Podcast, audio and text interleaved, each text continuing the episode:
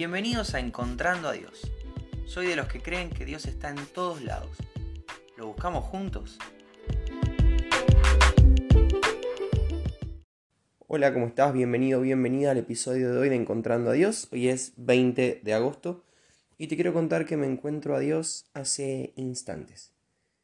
Estaba a punto de grabar sobre otra cosa, eh, otro encuentro con Dios, y Andrés se está yendo a bañar y me dice, Miguel, si tenés tiempo, vos podés colgar la ropa. Habíamos dejado una tanda de, de ropa lavándose. Ya había terminado el ciclo de lavado y ahora había que colgarlo. Y Andrés no me estaba viendo, pero en mi interior fue como un... Oh, estaba a punto de grabar. No quiero colgar la ropa, quiero grabar. Andrés, sin saber todo esto que estoy pensando, me dice, bueno, gracias, si no puedes no pasa nada. Y está tu, está tu ropa del trabajo, me dice.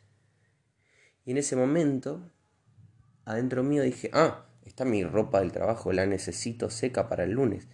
Claro que voy a lavar, claro que voy a colgar la ropa. y me di cuenta de que lamentablemente mi corazón caído que está en un proceso del Señor, pero que está caído todavía, todavía tiene estas luchas internas, sigue siendo egoísta. En Marcos 12 se le pregunta a Jesús cuál es el mandamiento más importante. Y en el versículo 29, 30 y 31 Jesús responde, dice, Jesús contestó, el mandamiento más importante es, escucha, oh Israel, el Señor nuestro Dios es el único Señor Ama al Señor tu Dios con todo tu corazón, con toda tu alma, con toda tu mente y con todas tus fuerzas. El segundo es igualmente importante. Ama a tu prójimo como a ti mismo. Ningún otro mandamiento es más importante que estos. Jesús sintetiza toda la ley de Moisés en estas dos cosas. Ama a Dios por sobre todo, con todo lo que sos, y ama a tu prójimo, a cualquier ser humano que te rodee, como a vos mismo. Ya hablé una vez del como a vos mismo. Esa parte es la más fácil. Amar a Dios con todo lo que somos nos cuesta. Amar al prójimo me cuesta, pero amar, amarme a mí mismo, eso es fácil. Es parte de nuestro ADN humano. Poner nuestras prioridades, nuestros deseos, nuestros gustos por encima de todo lo demás. Jesús, sabiendo esto, dice, bueno, ahora como te amas a vos, tenés que amar al resto. Lo que harías por vos mismo, lo tenés que hacer por el resto. Lo que no te gusta que hagan con vos, no lo hagas con el resto. Porque tenés que amarlos como a vos mismo. Entonces, me doy cuenta de que en este ejemplo, tonto porque iba a colgar la ropa igual, solamente que lo iba a hacer de mala gana, si Andrea no decía, está tu ropa del trabajo, probablemente mi actitud para hacerlo hubiera sido una. Pero al descubrir yo que hay algo importante para mí, voy y lo hago corriendo, con ganas, con necesidad. Y me doy cuenta de que tengo que seguir siendo trabajado, de que sigo siendo egoísta.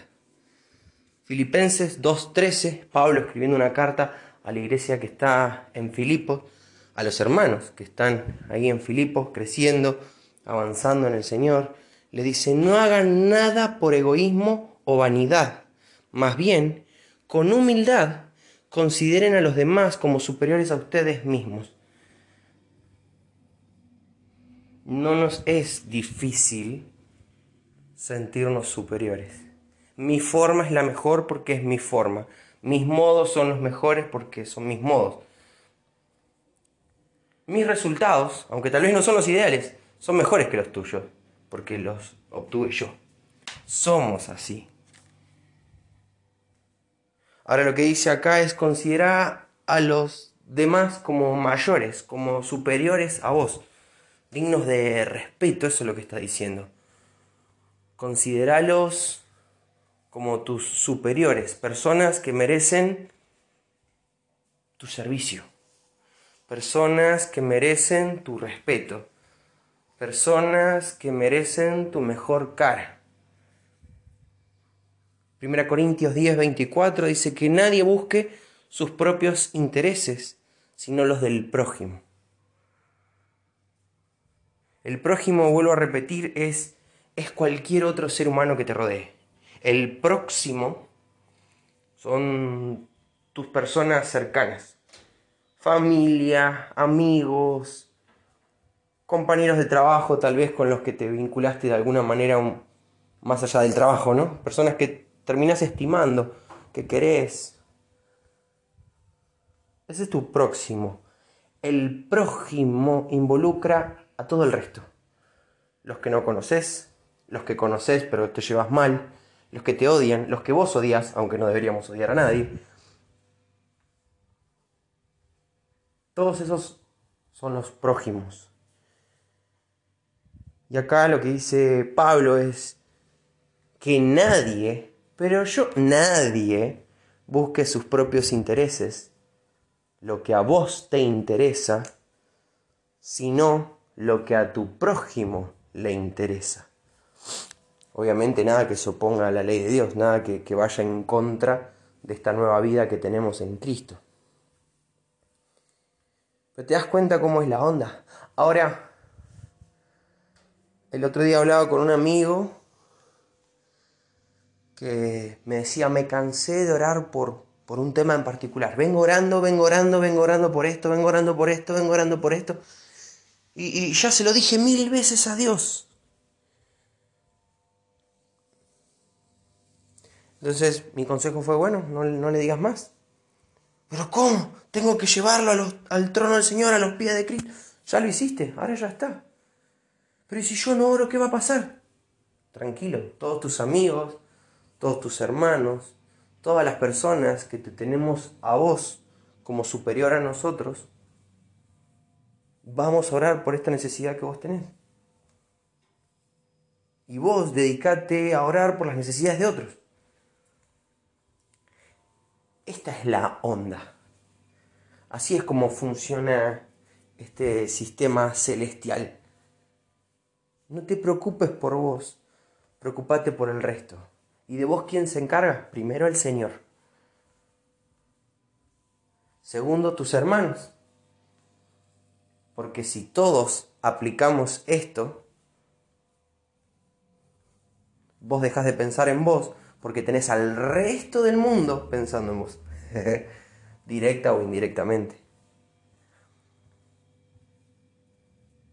Así que en esta idea me encuentro a Dios, necesita mucho trabajo mi corazón. Obviamente colgué la ropa, obviamente reestructuré todo lo que, lo que iba a grabar. Pero la idea es esta, que podamos todo el tiempo poner a los demás encima nuestro. ¿Por qué? Porque Jesús hizo exactamente eso. Jesús se despoja de su gloria celestial, viene a nacer como un ser humano, crece, muere y resucita, pero se despoja de su gloria, muere de forma humillante, es avergonzado por tu culpa y por la mía. Él podría haberse quedado tranquilo en el cielo, gozando de su gloria celestial, pero eligió esto para salvarnos. Él puso nuestra eternidad por encima de su conveniencia.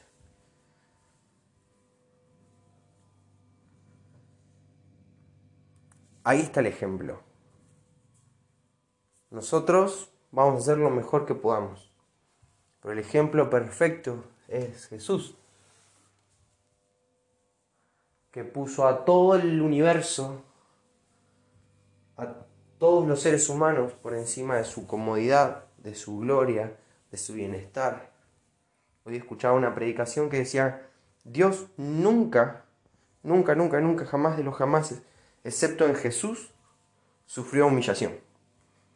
A Dios no lo humilló absolutamente nadie, excepto cuando voluntariamente eligió ser humillado.